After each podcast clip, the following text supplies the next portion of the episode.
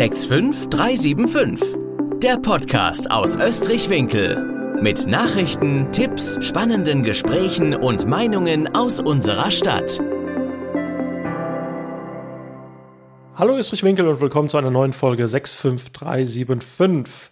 Abermals mir gegenüber sitzt der Carsten. Hallo Carsten. Hallo Dominik. Und es geht natürlich um die Neuigkeiten aus der letzten Stadtverordnungssitzung. Und wir würden auch direkt reinsteigen. Ähm, wir hatten ein Thema und wir haben die letzten Wochen oder Folgen davon gesprochen, so ein, äh, ein Thema, was viel Aufsehen erregt hat, etc. Und diesmal auch mit einem sehr schönen und positiven Ausgang. Ähm, ich würde es mal zusammenfassen unter den ominösen Titel Direktbus Hallgarten. Carsten, was ist da passiert? Ja, ähm, du hast die Pointe fast schon vorweggenommen. Hoffen wir, dass es am Ende ein positives Ende wird. Man könnte zumindest, kann es noch nicht offiziell, sage ich mal, unterschreiben.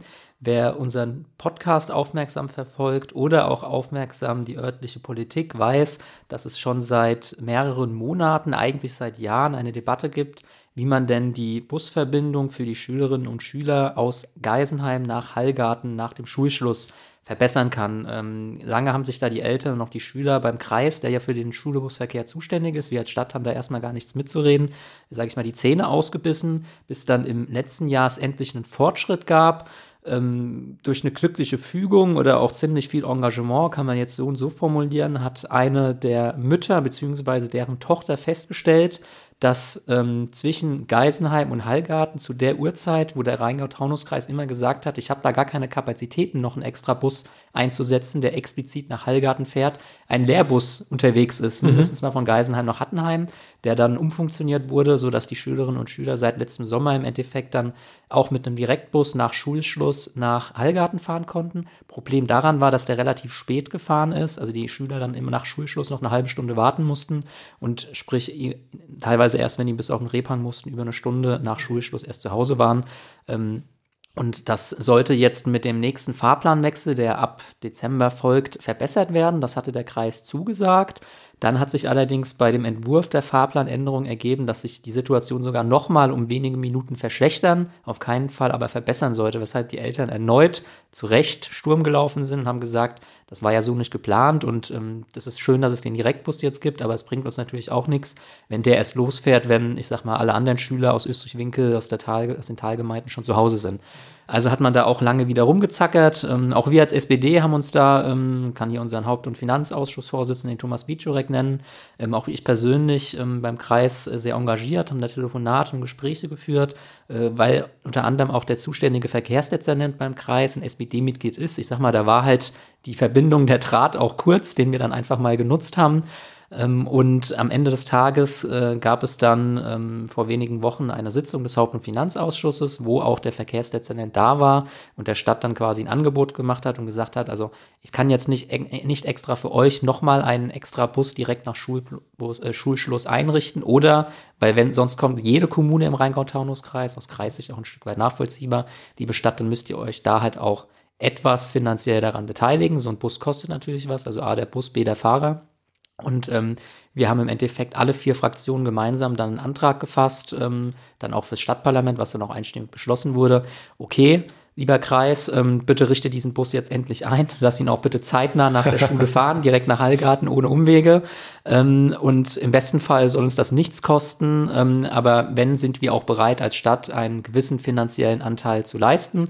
Und ähm, deshalb meinte ich eingangs, die Pointe darf man nicht ganz vorwegnehmen. Hier müssen jetzt Kreis und Stadt einfach nochmal miteinander verhandeln, wie am Ende das Preisschild aussehen wird. Wir haben quasi der äh, Stadt ein Verhandlungsmandat gegeben. Wir haben, sage ich mal, auch einen gewissen Preis uns ausgedacht, denn wir bereit wären, ähm, sage ich mal, zu gehen, ohne dass wir den jetzt öffentlich nennen. Vielleicht hört ihr auch der Rheingau-Taunus-Kreis hier mit. Wir wollen ja hier nicht unsere Verhandlungsposition schwächen. Ähm, aber letzten Endes denke ich, man wird da zueinander kommen. Es sind alle politischen äh, Ebenen jetzt eigentlich guten Willens. Und ähm, dann wird das in der Tat eine gute Sache, endlich auch für die Heilgärtnerinnen und Heilgärtner. Man kann sich hier auch einfach nochmal, vor allem äh, bei den Eltern, die sich da sehr engagiert haben, bedanken, weil die haben auf die Thematik aufmerksam gemacht, sowohl den Rheingau-Taunus-Kreis, der ja für den Fahrplan und den Busverkehr zuständig ist, aber auch uns als örtliche Politik, weil klar, wenn man morgens nicht in dem Bus sitzt, dann hat man das auch gar nicht so präsent, dass es da vielleicht eine Problemlage gibt oder eben auch mittags in dem Bus sitzt. Und ähm, wenn das jetzt verbessert wird, ähm, ist uns das, denke ich, auch einen gewissen kleinen Betrag aus dem städtischen Haushalt wert und ähm, hoffen wir, dass zum Fahrplanwechsel das dann auch alles funktioniert. Ja, ein, ein sehr schönes Thema, um auch mal äh, so generell über die politische Lage zu sprechen. Ähm, eigentlich ein Thema, was, wo die Stadt wenig mit zu tun hat, weil es eben Kreisebene ist, aber dennoch durch Elterninitiative und durch auch Zusammenhalt aller Stadtverordneten und Stadtverordneten, die wir haben, ähm, doch was erreicht und hoffen wir, dass es dann auch so positiv ausgeht, wie ich es angekündigt hatte. Genau. Wenn nicht, nehmen wir dich in die Haft. dann, dann war es ich, genau. So, als nächstes äh, Thema haben wir ähm, auch ein Thema, ich sag mal, fortführend von einem Antrag, äh, der auch auf uns zurückzugehen ist, nämlich die Ausstattung der öffentlichen Räumlichkeiten. Genau, wir haben ja bereits, ähm, wer auch ebenfalls unseren Podcast aufmerksam verfolgt, bereits zum letzten Haushalt ähm, es durchgesetzt, ist übertrieben, aber am Ende waren dann auch alle Fraktionen ähm, mit dabei. Es war einen ziemlichen Vorlauf ähm, gebraucht, dass zum Beispiel die Österreich-Winkler Vereine jetzt endlich die städtischen Räumlichkeiten im Bürgerbüro, also Bürgerzentrum, im ähm, äh, Hallgartner Bürger, äh, Bürgerhaus oder auch in der Brentano-Scheune kostenlos nutzen können, also mietfrei. Ähm, nur noch im Endeffekt den Aufwand bezahlen müssen. Das war vorher ja nicht so, sodass die Vereine das jetzt auch rege nutzen für ihre Veranstaltungen, Versammlungen etc. Ähm, allerdings, wie das dann so ist, äh, wenn man den ersten Schritt gegangen ist, kommt dann oder äh, folgt dann oft der zweite. Viele haben uns dann auch zurückgemeldet, dass die Ausstattung der städtischen Räumlichkeiten, also der Seele, ähm, nicht so ist, dass es attraktiv ist, dort zum Beispiel zu sagen, naja, ich mache da keine Ahnung, mal ein Café oder eine Veranstaltung, weil man ähm, in vielen Fällen Geschirr und Besteck mitbringen muss, weil das nicht vor Ort vorhanden ist, was halt eigentlich ein Unding ist, wenn man das auch aus anderen Bürgerhäusern im Rheingau oder Rheingau-Taunus-Kreis kennt. Das gehört einfach zu einer ordentlichen Ausstattung dazu damit man da auch nicht äh, von extern noch was rankarren muss. Das ist ja auch einfach mit Aufwand verbunden.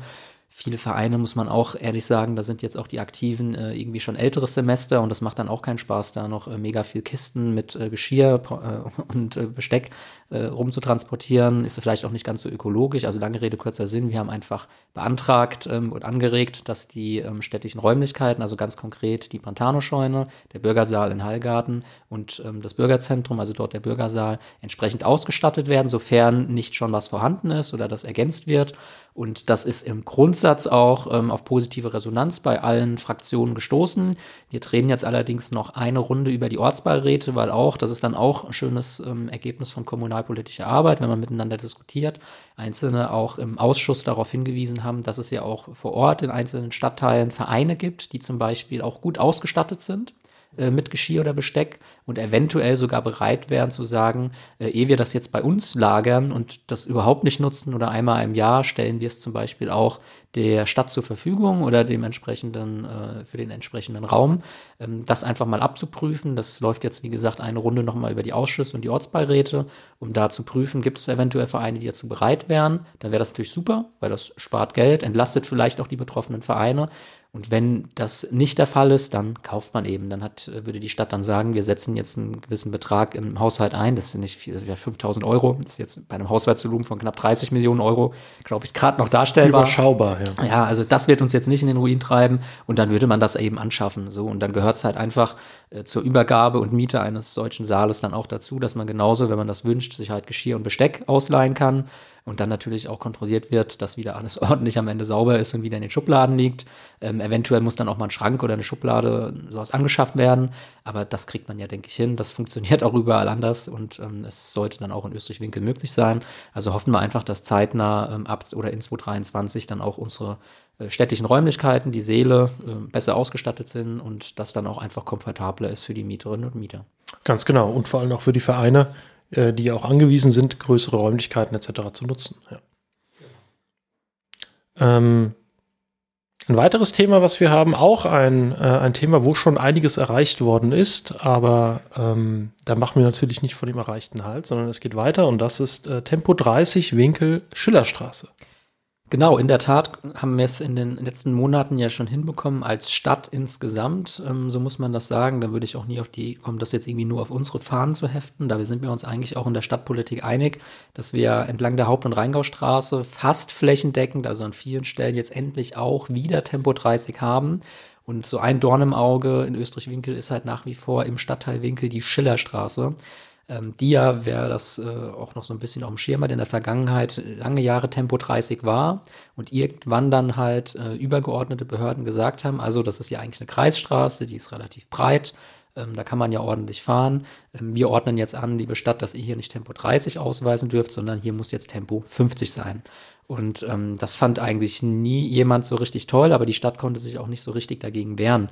Ähm, Grund damals war, dass man das Tempo 30 als Stadt begründet hatte mit Lärmschutzgründen und diese Lärmschutzgründe sind dann einfach seinerzeit entfallen womit dann auch, sage ich mal, der Rechtfertigungsgrund für Tempo 30 nicht mehr gegeben war. Mittlerweile hat sich aber die Sachlage geändert, gerade auch was die Ausweisung von Tempo 30 Zonen angeht. Zum einen glaube ich ganz grundsätzlich auch so ein Mentalitätswandel, aber auch bei den übergeordneten Behörden ähm, wird das ein bisschen weniger restriktiv gehandhabt. Wenn man mal ganz subjektive Wahrnehmungen schaut, was so in den letzten Monaten im Rheingau und Rheingau-Taunus-Kreis auch an anderen Stellen einfach innerorts ähm, an Temposenkungen stattgefunden hat. Also warum funktioniert das woanders, nun nicht bei uns? Ja?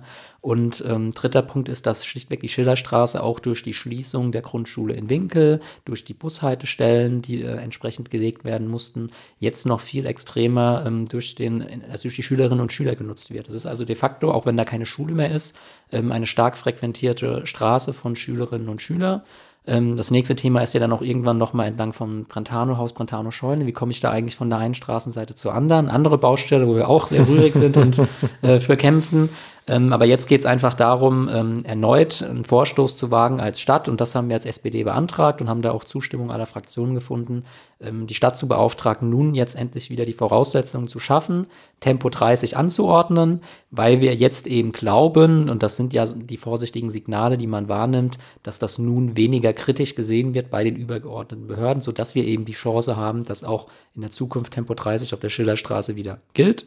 Ähm, zudem soll bei der, also bei der Gelegenheit auch geprüft werden, dass man ähm, insgesamt den Verkehrsfluss etwas optimiert. Ähm, wir denken da an diese Verkehrsinseln, die es dort gibt und auch die Blitzer. Also die Blitzer ähm, gerne da lassen, aber strecken, dass man nicht, was man jetzt im Moment ja wahrnimmt, ähm, sage ich mal, den Effekt hat, die Autos heizen bis zum Blitzer, drücken auf die Bremse, fahren dann mit 30 bzw. 50 an den Blitzer vorbei und geben dann wieder Gas, sondern dass man das über die entlang der Schillerstraße ein bisschen weiterzieht äh, und dann eventuell halt auch auf die ähm, diese Verkehrsinseln verzichten kann, die links und rechts an den am Straßenrand stehen, beziehungsweise die anders anordnet, das Parken anders anordnet, dass man einerseits für eine Entschleunigung sorgt, aber trotzdem für einen eigentlich besseren Verkehrsfluss und mehr Verkehrssicherheit. Ja, und da sind wir auch wieder beim Thema Lärm, denn äh, das Beschleunigen von Autos hört man eher, als wenn die Autos einfach mit 30 durchfahren.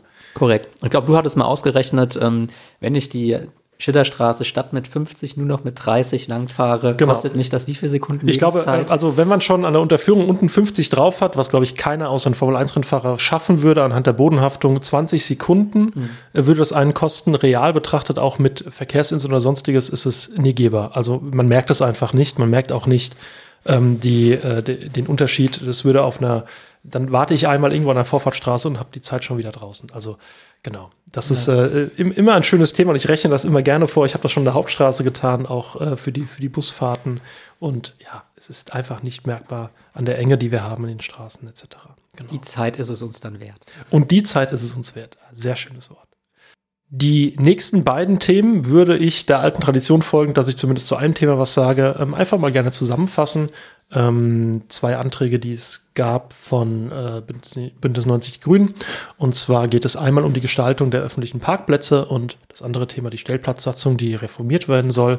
Ähm, zwei sehr schöne Themen, denn bei den äh, Gestaltung der öffentlichen Parkplätzen geht es darum, wir haben einige Parkplätze ähm, in unserer schönen Stadt in der letzten Zeit neu gebaut, erweitert oder überhaupt erstmal etabliert. Und es geht darum, dass wir künftig äh, bei solchen Maßnahmen dafür sorgen, dass eben nicht äh, eine Vollversiegelung der gesamten Fläche stattfindet, sondern eben zum Beispiel durch Rasengittersteine oder andere Methoden dafür gesorgt wird, dass das Wasser auch entsprechend abfließen kann.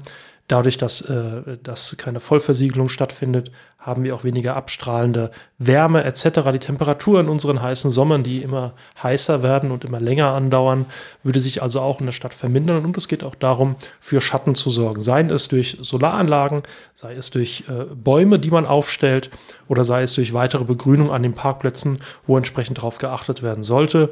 Ähm, natürlich auch und ich glaube, das kam auch äh, dann von uns, wenn ich mich nicht irre, die, äh, den, den, den, kleinen Hinweis, wenn man ähm, entsprechend Bäume pflanzt, soll man auch darauf achten, denn auch das ist allen äh, in unserer schönen Stadt wichtig, ähm, dass man, wenn man Bäume pflanzt, auch noch ein Fest feiern kann. Das bedeutet, man kann noch ein Zelt hinstellen, man kann zum Beispiel auf dem Molzberger Parkplatz ähm, den nicht so verbauen, dass man kein Festzelt mehr hinstellen kann oder keine, ähm, keine Kerb mehr feiern könnte oder sonstiges, sondern darauf muss auch ein bisschen geachtet werden. Und ähm, fanden wir auch gut, wurde auch dann entsprechend mit, äh, mit einer entsprechenden Mehrheit von äh, Rot-Grün angenommen, äh, das ganze Thema. Und ähm, der, der nächste Punkt ist eigentlich eine Schlussfolgerung aus vielen, vielen, vielen verschiedenen Anträgen, die wir in letzter Zeit hatten. Wir hatten Anträge zur Carsharing, wir hatten Anträge, Anträge zur E-Mobilität etc. Unsere Stadt wird sich verändern, wird sich inhaltlich verändern, wird sich vom Verkehr her verändern. Und deswegen muss auch die sogenannte Stellplatzsatzung angepasst werden. Das heißt, wie viele Parkplätze brauchen wir noch festgeschrieben? Wie teuer müssen die sein? Äh, wie sind die zu gestalten, wenn man ein neues Gebäude, ein, ein Grundstück neu erschließt etc.? Um eben das auch auf ein, ich sag mal, zeitgemäßiges Level ähm, zu, äh, zu heben. Auch das fand überall Anklang, äh, dieses Thema, und ging ähm, einstimmig entsprechend durch. Genau.